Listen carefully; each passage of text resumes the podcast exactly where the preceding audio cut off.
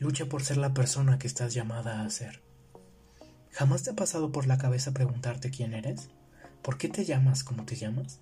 ¿Por qué naciste en esa familia, en esa casa, en este país? ¿Te parece que todo es simplemente una coincidencia?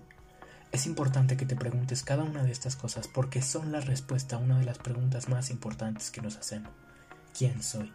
Pero aún más importante, debes preguntarte quién quiero ser.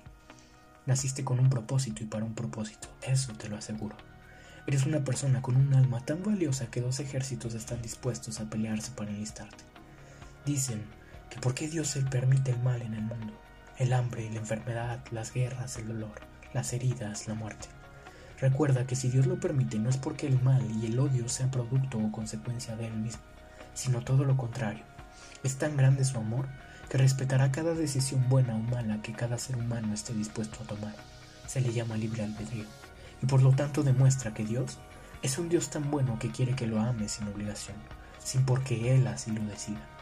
Por lo tanto, el amarlo implica un doble acto de amor, por la simple decisión de hacerlo libremente, como en respuesta y agradecimiento por haber sido creados por Él mismo.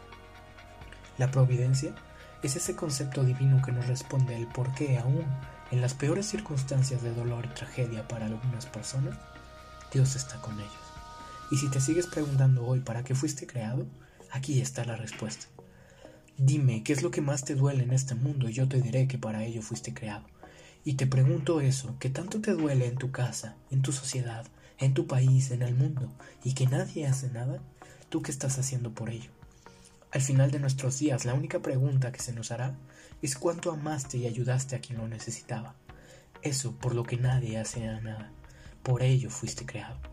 Y cuando encuentres ese motivo concreto para hacer todo el bien que puedas hacer, y te parezca su problemática lo suficientemente grande, compleja o complicada, Recuerda que pasos pequeños y continuos hacen más que pasos enormes esporádicos, porque todo aquello que se hace por Dios se vuelve posible. Reza por ver ese camino que Dios tiene para ti. Dios no se equivoca. Dios repetidamente acomodará el camino aunque te equivoques, pero lo más importante es que tú también lo aceptes y decidas tomar. Eso sí, no le pidas a Dios que sea tu fuente de paz cuando el mundo es tu fuente de satisfacción. Javier Gaxiola. Tal vez tu temperamento, tus vicios, adicciones, deseos desordenados y terrenales es tu cruz y simplemente debes esforzarte para superarlo, porque ese es el significado de la santidad, vencerse a uno mismo y ofrecerlo para amar a Dios. Y cuando encuentres tu propósito en este mundo y lo asumas con pasión y firmeza, sea un héroe que inspire a otros. Habrá humillaciones cotidianas, sobre todo por amar a Dios que se burlen de ti, que te critiquen y te juzguen por proclamar tanta perfección siendo el más imperfecto. La humillación no es algo agradable. Pregúntaselo a Cristo, que lo hizo por ti. A veces la tristeza en tu vida es solo el reflejo de ingratitud, de estar tan encerrado en ti que no puedas ver la necesidad del mundo. Sal de tu burbuja para que veas que hay un mundo afuera que debe ser amado y curado de tanto mal, siendo luz. Viste, da de comer, comparte, regala, ayuda, abraza aconseja, corrige con cariño, acompaña, perdona.